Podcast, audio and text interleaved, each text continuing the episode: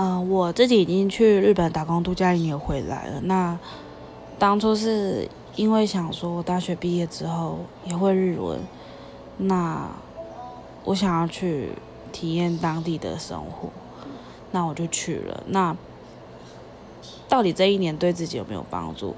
就我而言，我不讨论其他人的，对我的帮助非常大。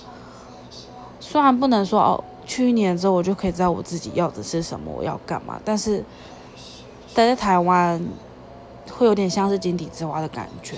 踏出去之后，才发现说外面真的很不一样。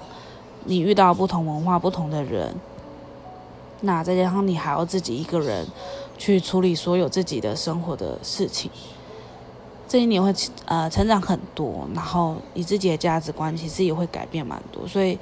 其实我都蛮推荐人家去这么一年的，但也要看他的目的到底是什么。